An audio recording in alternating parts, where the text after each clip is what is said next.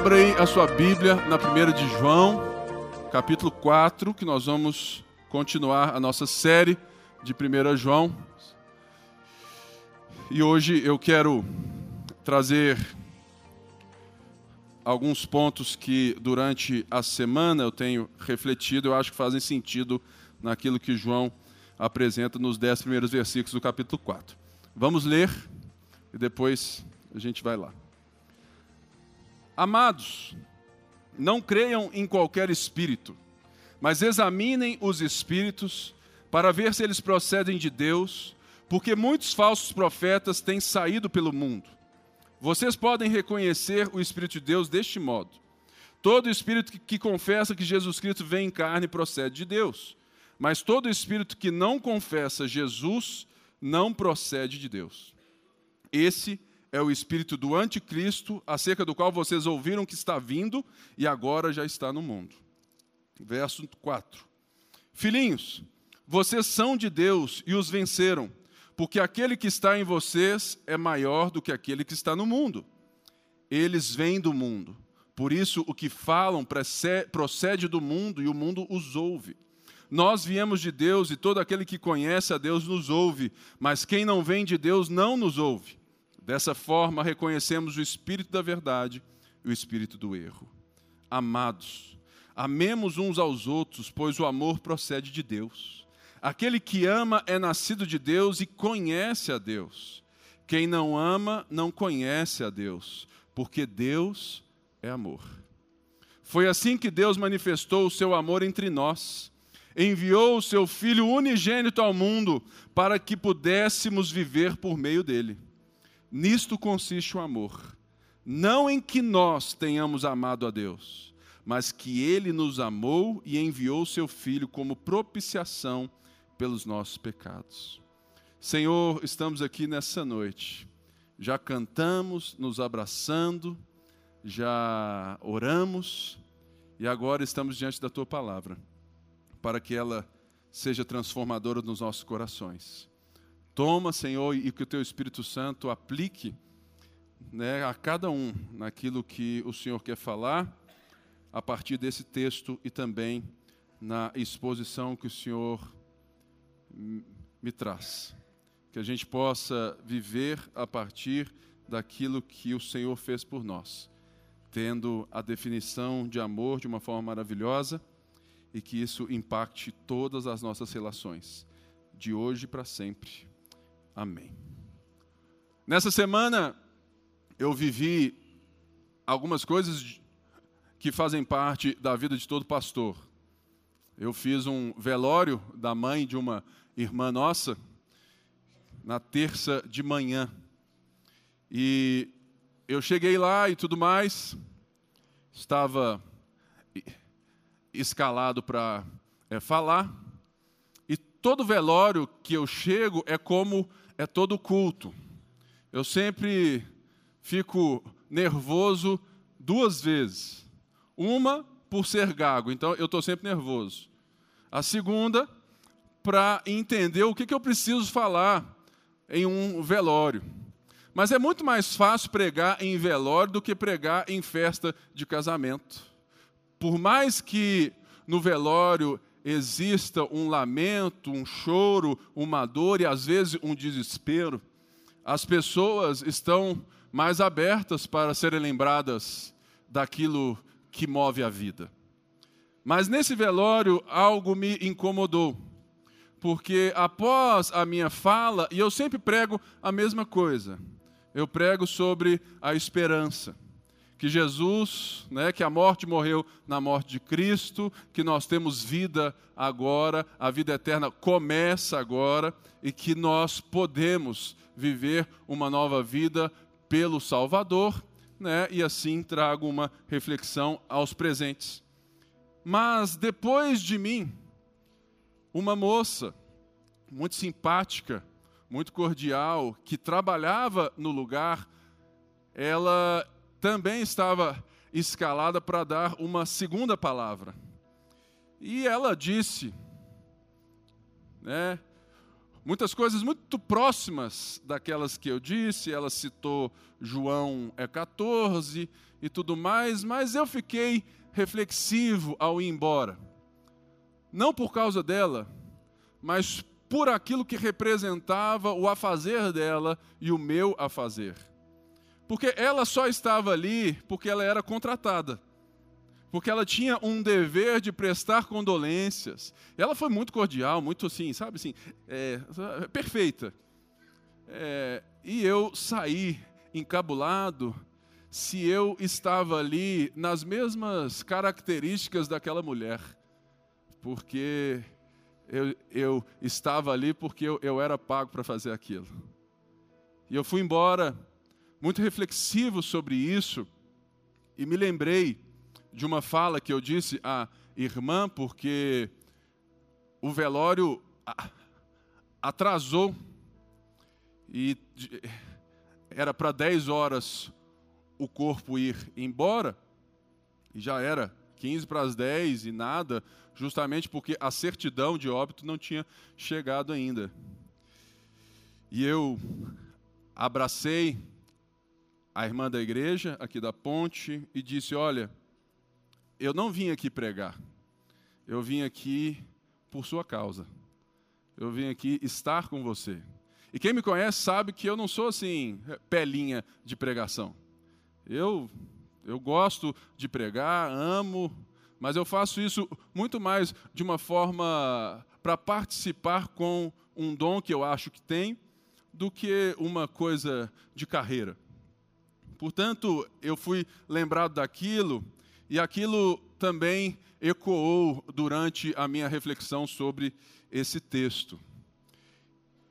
Porque quando João chama a nossa atenção, dizendo: Amados, não creiam em qualquer espírito, mas examinem os espíritos, os espíritos para ver se eles procedem de Deus, porque muitos falsos profetas têm saído pelo mundo.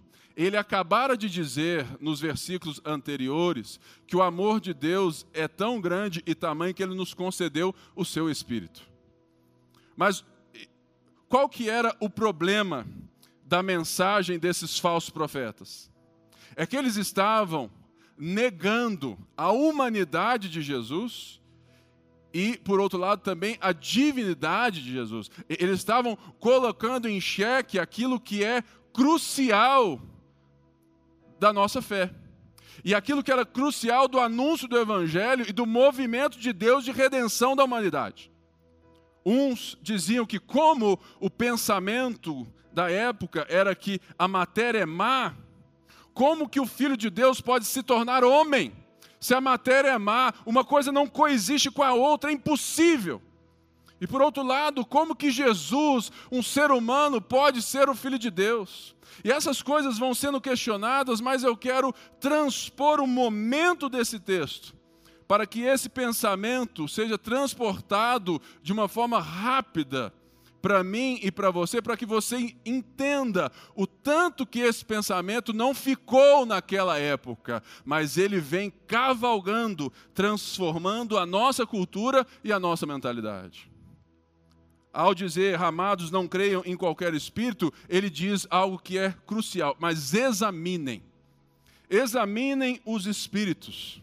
Ele está dizendo para nós que nós temos uma capacidade de provar o metal para ver se ele é puro, colocar ele sob teste, sobre fogo, para ver se aquelas declarações, que aquelas ideias, que aquelas pregações, que as, se, se aquelas afirmações estavam de acordo com a mensagem apostólica que eles haviam pregado.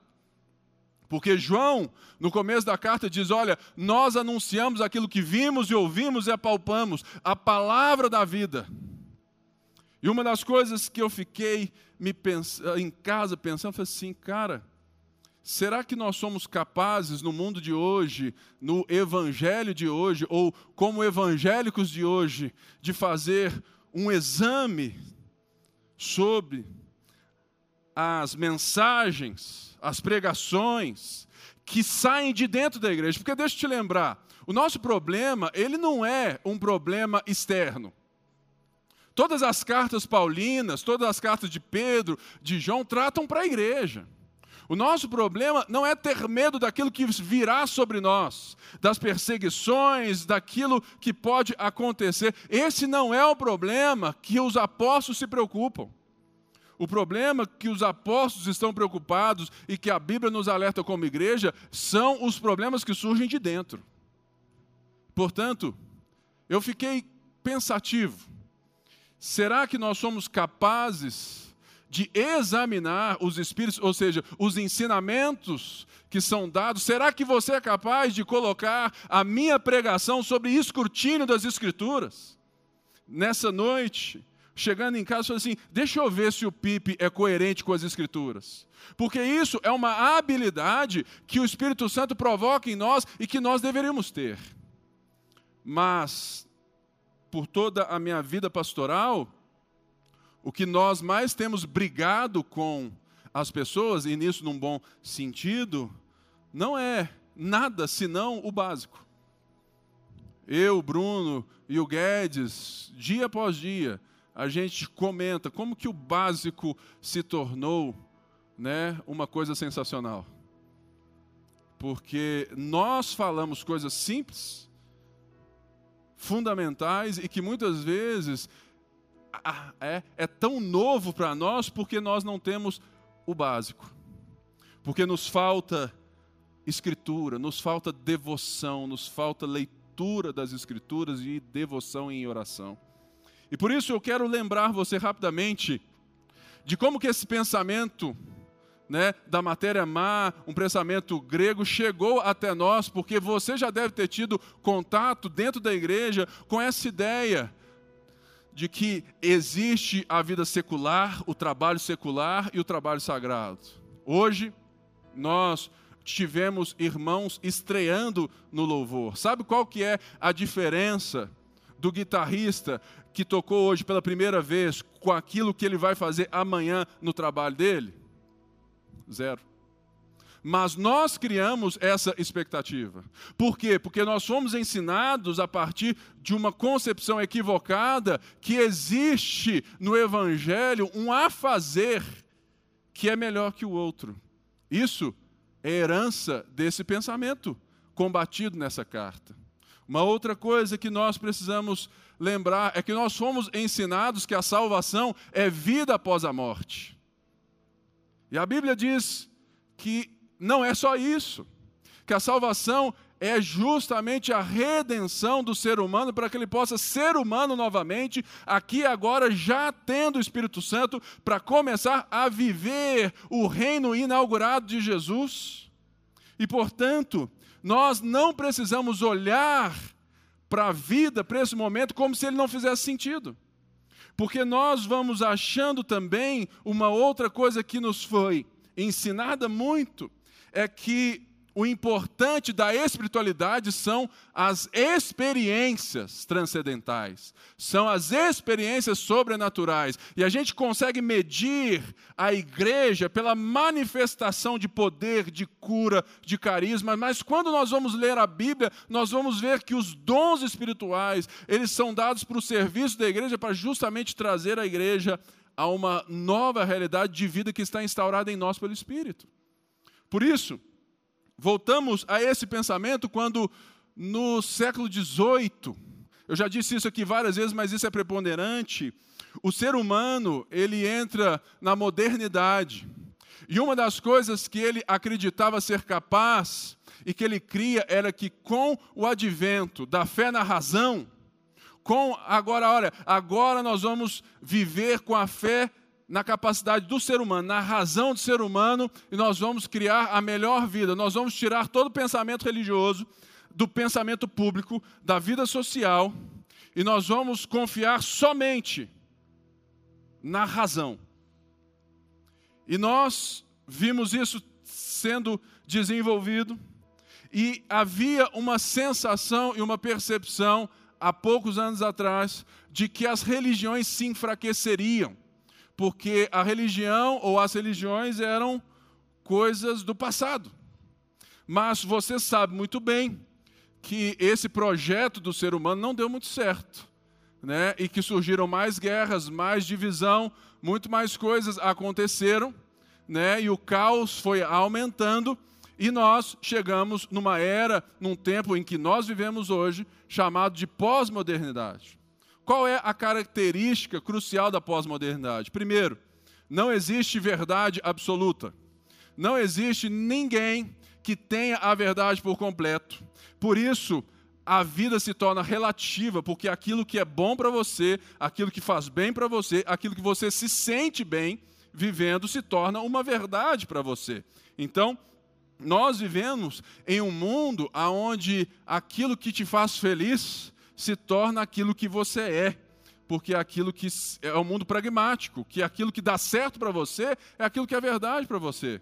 Ou seja, nós né, foi tirado do ser humano, do pensamento social, todo fundamento de pensamento a partir de um norte. Mas, se você for ver as pesquisas, a pós-modernidade, uma das características dela é o, é o aumento da busca pela espiritualidade. As pessoas nunca foram tão religiosas, tão, bus tão, tão famintas por sensações espirituais, por experiências espirituais. As pessoas nunca foram tão sedentas por verdades exteriores a elas que deem a elas uma identidade. E por isso, esse texto de João, ele nos apresenta alguns fundamentos exclusivos da fé cristã que também são colocados em xeque quando nós somos levados e pedidos ou expulsos pela sociedade quando ela quer que a religião e o pensamento religioso seja colocado para a esfera privada da vida. Ou você nunca ouviu que sobre religião, política e futebol não se discute?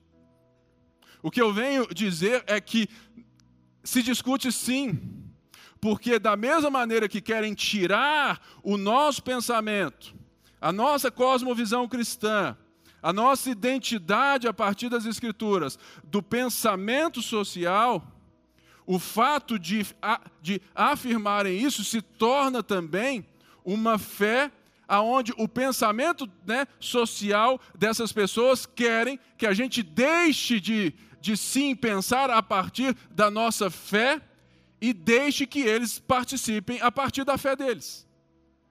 Não, Pipe, mas eles são ateus. Eles querem pensar a partir da fé na razão. Isso é uma religião. Porque o que é a religião em si? No seu mínimo detalhe, assim, no básico do básico. A religião não tem nada a ver com as instituições religiosas, primeiramente, mas em como você responde às perguntas fundamentais da vida. A primeira, Deus existe? Nós dizemos que sim. E isso deve então moldar a forma como você enxerga a vida. Se Deus existe, quem criou o mundo? O mundo foi criado a partir de uma explosão química e física, ou o mundo foi criado por Deus, um Deus único, pessoal, transcendente, que cuida da gente? São perguntas que talvez você não se fez, mas você responde toda a vida quando você escolhe, quando você é, compra, quando você vende, quando você escolhe, o, o, o, sabe, é, tudo na sua vida. O que é o ser humano? O que é certo e errado, o, que é a verdade, qual que é o fim da história. A religião, ela não se pauta por essas verdades absolutas já postas, mas sim pela forma como que cada um responde à sua própria vida e toma as suas decisões, porque é uma questão de fé. A ciência, ela não vem para dizer o que deveria ser da vida, mas para dizer, observando aquilo que já é, né, e mostrando aquilo que está posto. Portanto, toda afirmação daquilo que deveria ser é uma afirmação de fé, é uma afirmação religiosa, é uma afirmação né, que tem um potencial de uma crença. Portanto, o que eu queria primeiramente pontuar é que João vai nos mostrar que examinar o Espírito é saber ler a cultura, ler as posições, ler as afirmações para saber se aquilo que eles estão dizendo está de acordo com o que João está dizendo desde o começo da carta até agora. Deixa eu te dizer uma coisa: neutralidade não existe. Ninguém se posiciona diante da vida de uma forma neutra, deixando em casa a, a sua fé, as suas respostas à vida, as suas crenças, as suas sensações, as suas vitórias. Ninguém se posiciona na vida, ninguém traz ao pensamento social, ninguém entra numa sala, ninguém levanta-se para pregar, ninguém toma uma decisão de empresa, ninguém governa um país se não tem, se não as suas posições definidas, mesmo ele não estando consciente delas. Portanto, uma coisa importante é que João vai nos ensinar é que nós devemos sim examinar a cultura, o espírito, examinar, ter consciência de sabermos o que? Se a nossa fé tem a ver com aquilo ali ou não. Porque isso acontece não apenas no mundo lá fora. Porque é muito bonito, gente, a gente entregar uma sociedade achando que somos nós e eles. Quando João e o próprio Jesus nos coloca para sermos nós para eles. E não nós contra eles, não nós e eles, nós com eles, mas nós para eles. Por quê? Eu quero te apresentar no texto três fundamentos que participam e que são exclusivos da fé cristã, que não podem ser tirados do pensamento social e que podem ser uma, uma dádiva de amor a esse mundo que quer que a religião, que o pensamento né, privado fique bem longe e que a gente não se coloque dessa maneira. Eu sei, às vezes é difícil pensar em se posicionar, se não de uma forma bélica, de uma forma é, assídua, assim, aonde você tem que lutar pelos seus direitos. Mas eu quero te lembrar da última música que nós cantamos. Pai, eu quero aprender a amar mais é tão difícil não julgar e abrir mão do meu direito de justiça. Né? Por quê?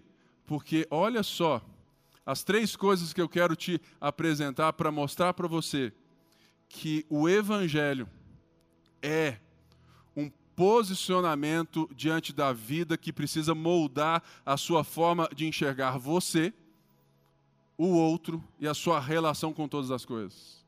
A primeira coisa é a origem da salvação de Jesus. Todas as coisas que estão nesse texto não estão presentes em qualquer religião. As outras religiões nos chamam a amar, a fazer o bem. Há várias outras coisas que podem ser similares à nossa religião, vamos assim dizer. Mas essas três coisas que estão presentes no texto, elas são exclusivas da fé cristã e que, ao serem exclusivas, a sociedade quer que elas não estejam presentes na nossa vida quando formos relacionados uns com os outros e com a sociedade. Mas eu estou aqui para contrapor e te chamar a ter capacidade de examinar e conhecer essas coisas, porque isso é um presente nas relações humanas, quando nós entendemos o como e a forma correta de fazê-lo. Porque nós devemos sim ter uma posição diante do evangelho que nos afetou. Mas o problema que no final eu quero mostrar não é que nós não devemos nos posicionar para a vida. Mas existe uma forma que o cristianismo, que a fé cristã, que Jesus se posicionou diante da vida e nos chama a amar como ele nos amou. Portanto, a primeira coisa está no verso 2, quando ele diz: Vocês podem conhecer o Espírito de Deus deste modo. Todo espírito que confessa que Jesus vem em carne procede de Deus. Ou seja, o primeiro ponto é justamente a origem da salvação de Jesus Cristo. João está dizendo que a origem é justamente que Deus se fez homem. que é justamente aquilo que estava sendo negado, combatido, tirado, né, como se aquilo não fosse fundamental para a fé cristã, e eu quero te deixar ciente de que esse é um fundamento original, exclusivo daquilo que nós dizemos crer, que é justamente que não fomos nós que vivemos ou fomos atrás de Deus e alcançamos favor diante de Deus pelos nossos méritos e pelos nossos efeitos, mas Deus veio até nós, Deus se fez homem, o Verbo se fez carne, e isso é fundamental na forma que você deve crer e exemplificar na sua segunda-feira a sua fé. Por quê? Porque quando você está vivendo em uma sociedade de múltiplas ideias, de muitas religiões, de muitos pensamentos, de muitas ideologias, se você não tiver a certeza de que a singularidade da fé cristã está justamente de que o Criador dos céus e da terra fez um movimento, um movimento de amor, para se tornar ser humano, para salvar seres humanos que não estavam nem aí para ele, não tinham vontade nenhuma para ele, mas ele se fez carne. Uma das coisas que eu mais amo em Deus é a sua humildade. A humildade é uma característica da fé cristã, porque ela está no cerne de Deus. Porque Deus é humilde. Ou você não percebe a sua humildade, o seu amor, o seu sacrifício quando ele assume figura humana, quando ele envia o seu filho, quando ele vem até nós, mesmo nós, quando estávamos mortos nos nossos pecados e delícias. Então, a origem da salvação é diferente de qualquer conversa religiosa. As outras religiões vão dizer: se esforce muito, faça o bem, seja caridoso, e você terá o favor de Deus. O Evangelho diz: não faça nada. Como assim, Pipe? Não faça nada. Não faça nada. Antes de entender que o Evangelho chegou até você. Deus se movimentou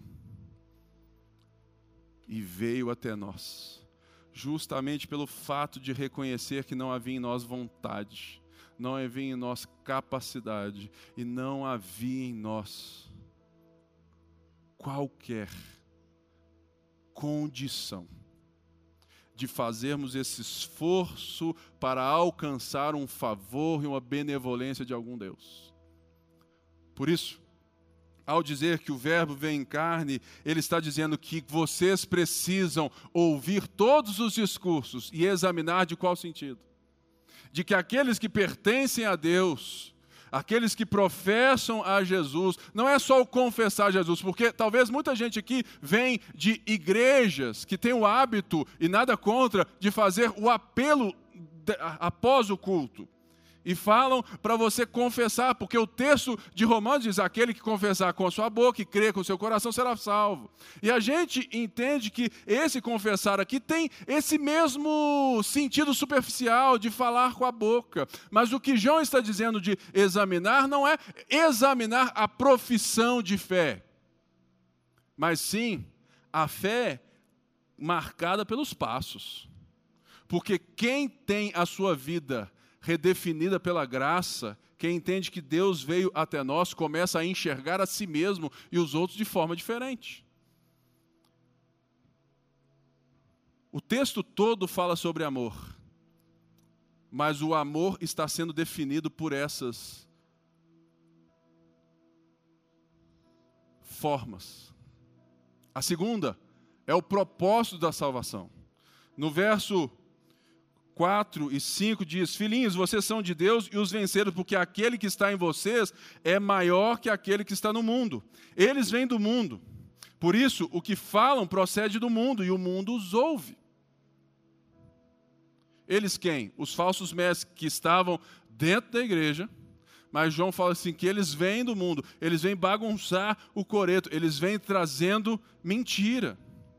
E vocês têm que estar aptos para entender, examinar esses discursos, esses pensamentos, para que vocês tenham a fé de vocês arraigadas naquilo que Cristo fez.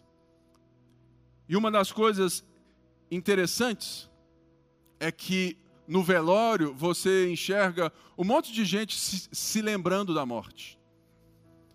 E questionando e, refleti, e refletindo o que será da sua vida após a morte. E se você tem a mesma habilidade e facilidade de lembrar que muitas pessoas querem a sua fé apenas para ter uma garantia da vida após a morte de acharem que Deus é apenas um garantidor disso.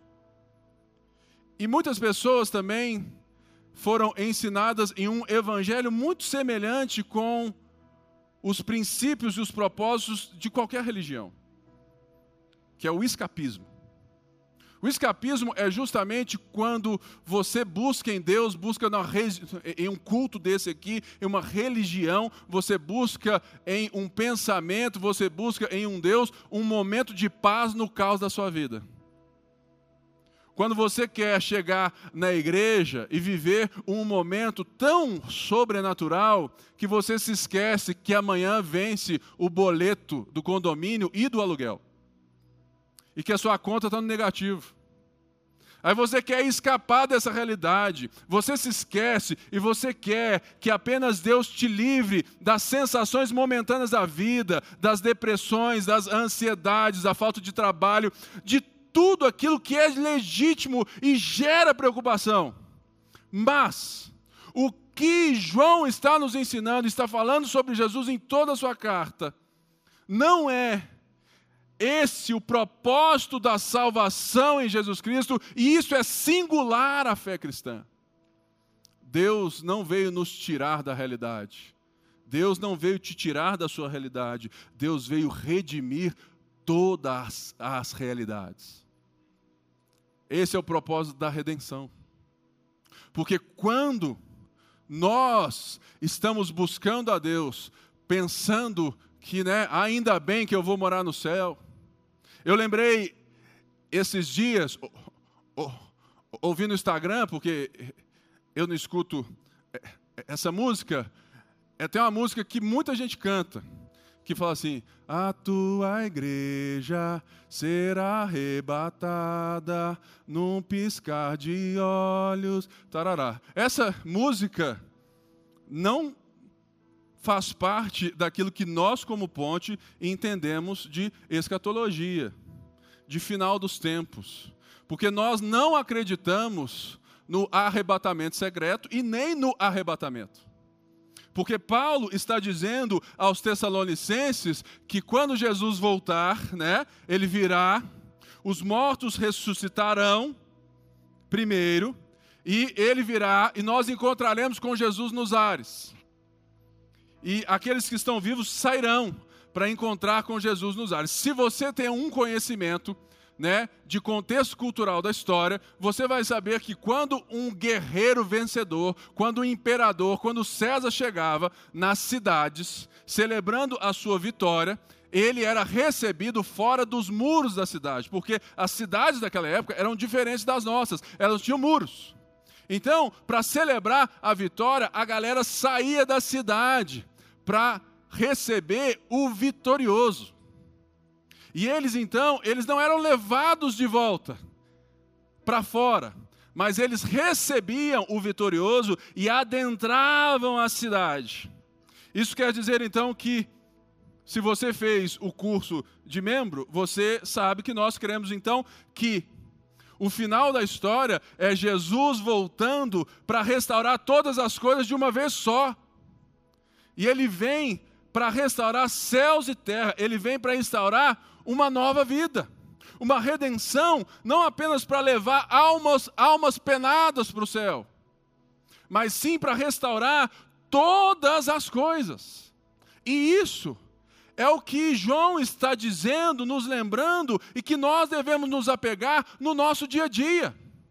Porque isso é uma definição que vai impactar na nossa relação conosco, como igreja e com a sociedade. Ou você acha que todos os fundamentos da fé cristã não servem para nada? Eles servem como forma prática para você enxergar a vida.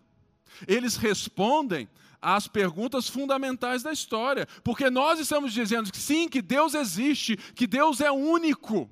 E que Deus não é apenas único, mas Deus é pessoal. Ele conhece você, ele interage com você, ele entra no tempo, ele entra na história e ele redima a história. O sobrenatural fazendo com que o natural seja novamente um em paz com Deus. Por isso, o propósito da salvação é a restauração de todas as coisas. E isso é importante para você discernir né, os espíritos, os falsos profetas. Quando eles querem te prometer, ou quando você quer viver uma vida divorciada dessa certeza, porque os nossos posicionamentos têm a ver com aquilo que a gente crê. E a gente precisa sim se posicionar a partir dessa realidade de vida. Mas, quem são aqueles que, são, que foram afetados e têm como propósito, que são alvo da salvação de Jesus, que é o terceiro ponto, o método da salvação. No verso 10 diz assim: Nisto consiste o amor. Não em que nós tenhamos amado a Deus, mas que Ele nos amou e enviou o Seu Filho como propiciação pelos nossos pecados. Deixa eu te dizer uma coisa. A nossa fé diz que nós fomos salvos pela graça. E você sabe que eu sei que você sabe isso, mas eu estou aqui para te lembrar e dizer que isso muda tudo. Muda a sua forma de se enxergar, de enxergar a Deus e enxergar as pessoas. Se a origem da nossa salvação é Deus se movimentando entre nós, o Verbo se fazer carne, que é distinto todas outras religiões. Se o propósito da salvação é a redenção de todas as coisas, Apocalipse diz que haverão novos céus e nova terra. E se o método da salvação é a graça, nós precisamos entender essas três coisas para aprender a amar. Porque se a gente perde os distintivos do Evangelho, a gente começa a fazer guerra com quem é alvo da graça. A gente começa a erigir muros para a, as pessoas que fomos enviados. A gente começa a distinguir entre nós e eles, achando que nós temos o direito de dizer quem é e quem não é, e escolher quem pode entrar e quem não pode entrar. Sabe quem exerceu esse papel e que Jesus inventou uma história linda para falar disso? Os religiosos. O filho mais velho, de Lucas 15, filho mais velho do irmão pecador, baladeiro, que saiu e gastou sua fortuna com as prostitutas. E quando ele volta, e o pai, Deus o aceita e coloca o anel no seu dedo fala assim: Você é meu filho, pela graça. Você só me machucou, você pediu herança, você gastou tudo. Você não presta, mas você é meu filho. E ele restaurou, porque houve arrependimento, houve retorno. Mas havia o irmão mais velho, falou assim: Não, espera aí, como assim? Ele não fez nada para merecer? Eu estou aqui ralando o dia inteiro, faço tudo, estou até mais tarde trabalhando. Como assim? Que aquele ali pode receber a benção? Como assim que eu perdi o meu emprego e aquele ali ganhou o dele? Se a gente for parar, se essas três coisas não distinguirem a nossa fé e o nosso comportamento e a nossa ação de vida, nós vamos ser mais uma religião que vai instaurar guerra entre as pessoas. Isso me preocupa. Por isso, aquilo que o mundo, aquilo que as pessoas querem que a gente deixe na, né, na, na, nossa escrivania, no nosso cômodo de casa, para não levar para o pensamento social, é isso que a gente precisa insistir em se posicionar, em trazer sim. Essa é a nossa fé. Esses são os distintivos do cristianismo que não podem nos tirar do pensamento da vida. Vocês não podem querer que eu enxergue você de outra maneira, porque isso mudou a minha vida, restaurou o meu ser. É esse Deus que me mudou e me fez te enxergar. Como você quer que eu deixe ele em casa? Ou seja, eu não estou aqui advogando para você não se posicionar e não lutar pelo direito de liberdade. Mas eu estou aqui para te lembrar que os princípios que o cristianismo nos dá molda pela definição de amor que João tá, está dando, a forma como nós vamos nos posicionar. E eu quero então, a partir dessas três coisas, te lembrar como que Jesus amou.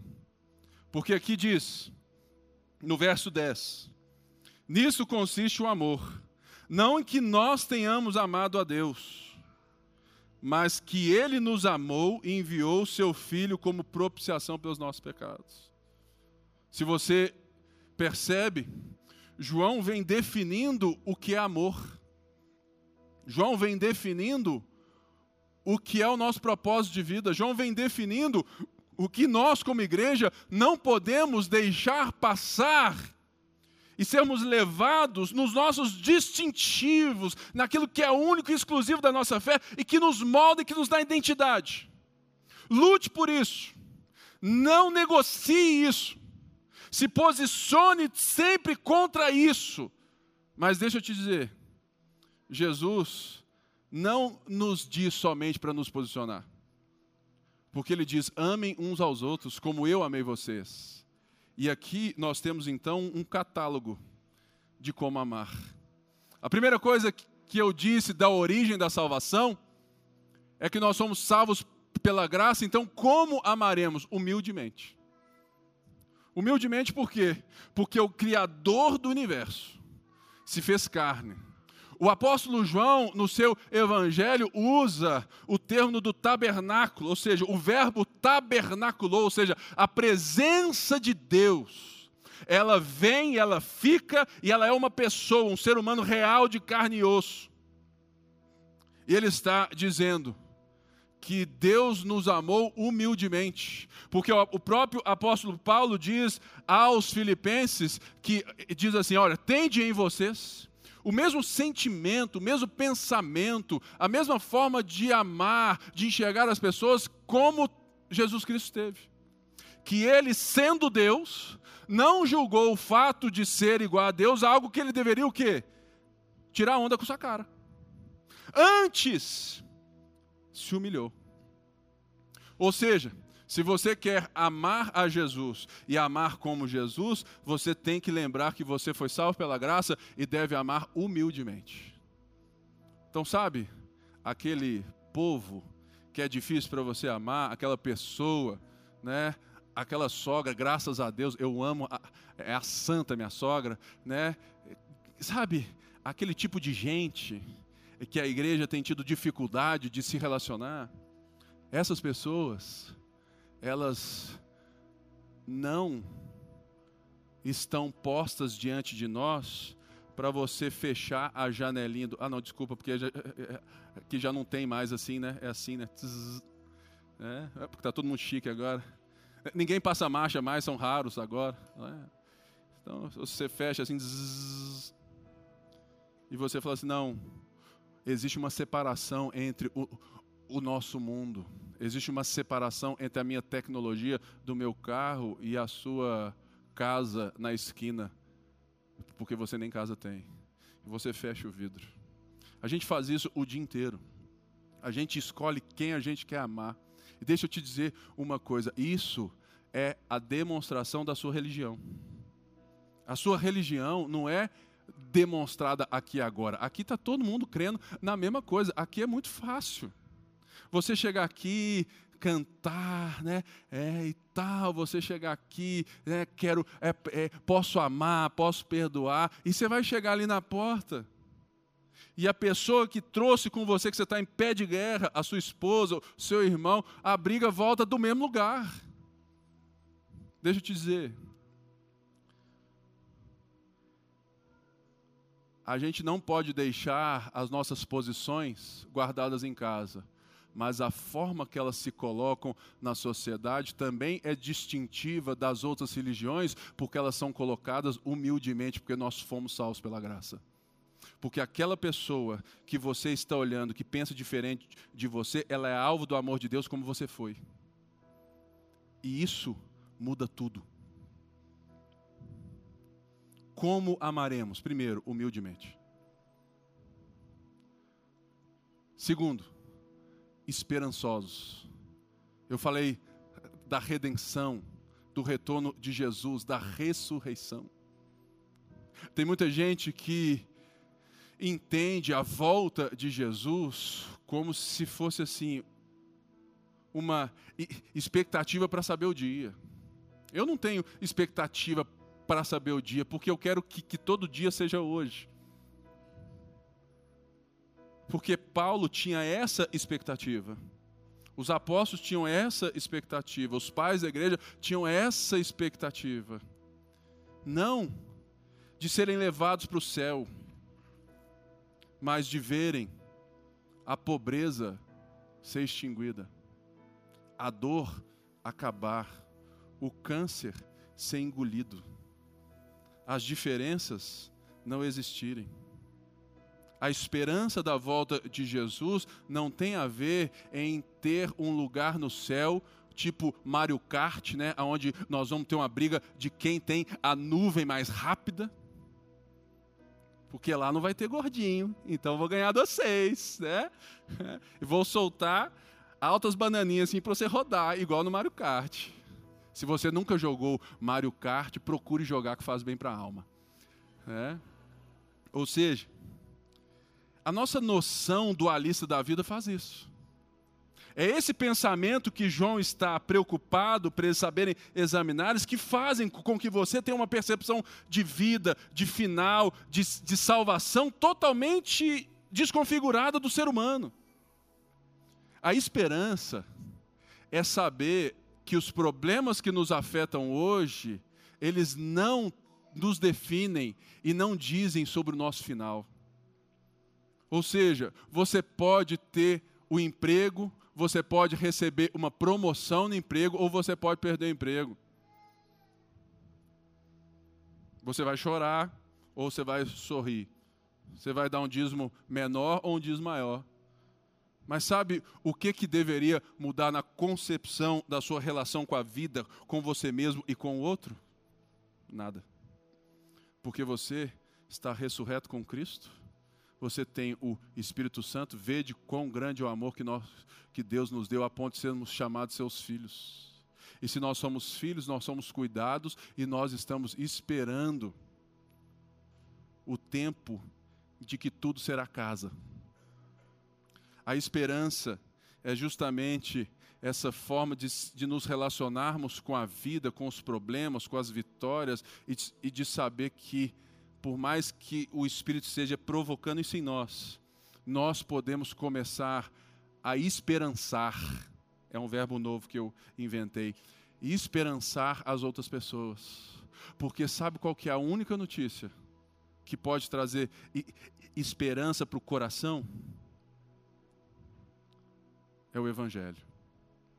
O Evangelho, ele não apenas te dá uma capacidade de aliviar as circunstâncias, mas para dizer que a causa das circunstâncias foi tratada na cruz de Cristo e que a ressurreição inaugura em nós uma nova vida aqui agora e para o futuro. A esperança. Ter esperança é justamente viver de peito aberto para a vida, porque Jesus já colocou o prazo de validade. Sabe a minha gagueira? Sabe por que, que eu prego? Porque ela tem prazo de validade. Então, eu já prego sabendo que eu não sou gago mais, mesmo sendo. É porque eu sei que um dia eu não vou ser. E deve ser muito bom, porque eu não sei o que é viver falando bem igual vocês falam. É, eu nunca vivi uma fluência assim, então, 24 horas, sabe? De acordar, falar, conversar, ir no banco, ligar. Eu nunca vivi isso. Eu sempre ligo com um quentinho dentro de mim. Chego alguém que eu nunca vi, a primeira pergunta que o cara me faz eu já travo inteiro. E você também tem os seus problemas, as suas deficiências, os seus temores. Mas amar esperançosamente é saber que as nossas guerras têm prazo de validade. E por isso eu amo humildemente, porque eu sei, eu tento viver como o próprio Paulo diz que as nossas tribulações, né, se, elas se tornam pequenas diante da esperança que temos. E por último, o texto nos ensina amar sacrificialmente, porque ele nos chama no verso 7, diz assim: Amados, amemos uns aos outros, pois o amor procede de Deus. Aquele que ama é nascido de Deus e conhece a Deus. Ou seja, ele está afirmando que só é possível amar segundo esse amor que a gente está conhecendo nas Escrituras quem for de Deus. Quem não ama não conhece a Deus porque Deus é amor. Ele já disse aqui várias coisas. Deus é luz, Deus é amor. Né? Ele está dando características desse Deus que nos fez dele. E ele disse assim: Foi assim que Deus manifestou o seu amor entre nós. Olha só, foi assim que Deus nos ensinou, nos demonstrou o que é o amor ele enviou o seu filho unigênito, ou seja, seu único filho, ao mundo, para que pudéssemos viver por meio dele. O amor não é mais uma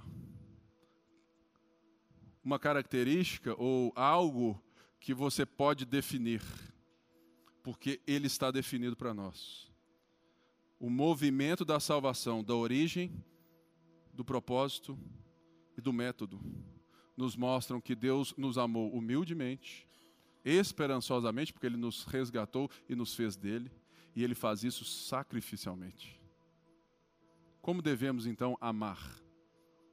Humildemente, esperançosos e sacrificialmente. Aí você fala assim, Pipe, isso é difícil demais. Deixa eu te lembrar uma coisa. Aquilo que a fé cristã é única, é aquilo que, que nos garante justamente o que o texto diz, acho que no verso 5 ou 6, e eu quero ler para você. Ele diz assim, verso 4: Filhinhos, vocês são de Deus e os venceram. Vocês conseguiram examinar, vocês conseguiram entender os falsos ensinos, as flechas contra vocês, porque aquele que está em vocês, o Espírito que ele falou no capítulo 3, é maior que aquele que está no mundo. Eles vêm do mundo e vai. Portanto, deixa eu te dizer, você não é colocado por Deus a amar sem o próprio Deus em você te ensinar a amar todos os dias pelo poder do Espírito Santo. Por isso, em um mundo onde nós devemos sim nos posicionar, nós devemos sim olhar e trazer o nosso pensamento para a esfera pública. Nós devemos sim pensar o bem da sociedade, pensar como fazemos as coisas a partir do Evangelho e da fé cristã e da palavra de Deus. Mas não se esqueça que o nosso Deus não nos deixa soltos para dizer que nós podemos fazer isso de qualquer forma. Ele diz: para amarmos, mas humildemente, esperançosos e sacrificialmente. Porque isso vai mudar a relação que as pessoas nos verão e se achegarão a nós. Isso nos dará a capacidade de discordar sentado à mesa, tomando um cafezinho e um queijo mineiro, e não em posts no Instagram. Isso chama algo que é importante do evangelho e está na temática do nosso homem, é que é justamente de volta ao lar. Nessa certeza de que a nossa vida, ela não deve ser vivida senão no meio de todas as pessoas. E que nós não devemos, sim, aceitar que calem o, o nosso pensamento, como, como também não devemos calar o pensamento dos outros. Mas, colocando as nossas exclusividades e os outros as deles, para mostrar que o cristianismo coloca as suas exclusividades em movimento do acolhimento e de trazer à mesa, mesmo que se discordem e se levantem e saiam. Mas a fé cristã nos chama ao diálogo de perto, ao olho no olho, às conversas difíceis, e não a construir muros e ficar jogando bomba de um lado para o outro.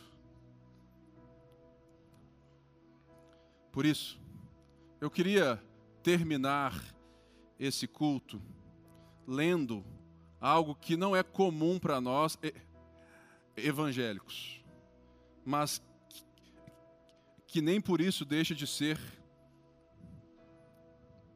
do Evangelho. Eu queria ler, se possível, cantar a oração de São Francisco, que diz muito a respeito daquilo que eu preguei para vocês. Se você o conhece, cante comigo. Senhor, fazei-me instrumento da vossa paz. Onde houver ódio, que eu leve o amor. Onde houver ofensa, que eu leve o perdão. Onde houver discórdia, que eu leve união. Onde houver a dúvida, que eu leve a fé. Onde houver erro, que eu leve a verdade. Onde houver desespero, que eu leve a esperança. Onde houver tristeza, que eu leve a alegria. Onde houver trevas, que eu leve a luz.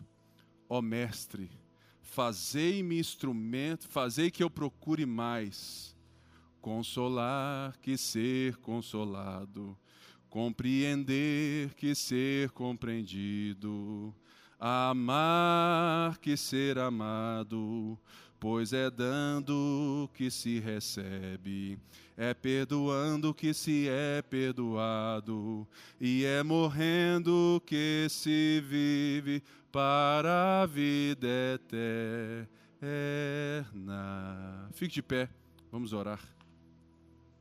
Senhor, obrigado por essa semana que começa e que a gente possa refletir sobre esses distintivos da nossa vida. Que o nosso pensamento da vida, que as nossas posições, que as nossas escolhas, que os nossos afetos, que a nossa escolha de amar seja humilde, porque nós somos salvos pela graça e sabemos de onde saímos, porque o Senhor nos resgatou do império das trevas para o reino do Filho de seu amor que a gente seja humilde para amar as pessoas. Que a gente possa também amá-las com esperança, sabendo que esse momento, é, esse mundo tem prazo de validade, mas está irrompendo e rompe primeiro no teu povo um novo reino. Um reino de paz, de justiça, de equidade, de alegria, que já é em nós, mas será em toda a terra. Senhor, e que venhamos amar sacrificialmente porque o Senhor assim o fez e nos chama, dizendo em João 13: Nisto conhecereis sabereis quem são os meus discípulos, se amardes uns aos outros como eu vos amei. A nossa oração nessa noite é justamente após ouvir pregações e pregações de João sobre o amor, que o Senhor nos ensine a amar. Amar na sua definição, amar do seu jeito. Amar com todas as letras, com ação e verdade, como o Senhor fala no capítulo 3. Eu oro por cada um de nós, que a nossa semana seja maravilhosa, para que nós possamos sim nos posicionar, mas nos posicionar com humildade, com esperança e com sacrifício. É o que a gente pede em nome de Jesus. Todo o povo de Deus disse amém. Vai na graça, vai na paz, uma boa semana para você.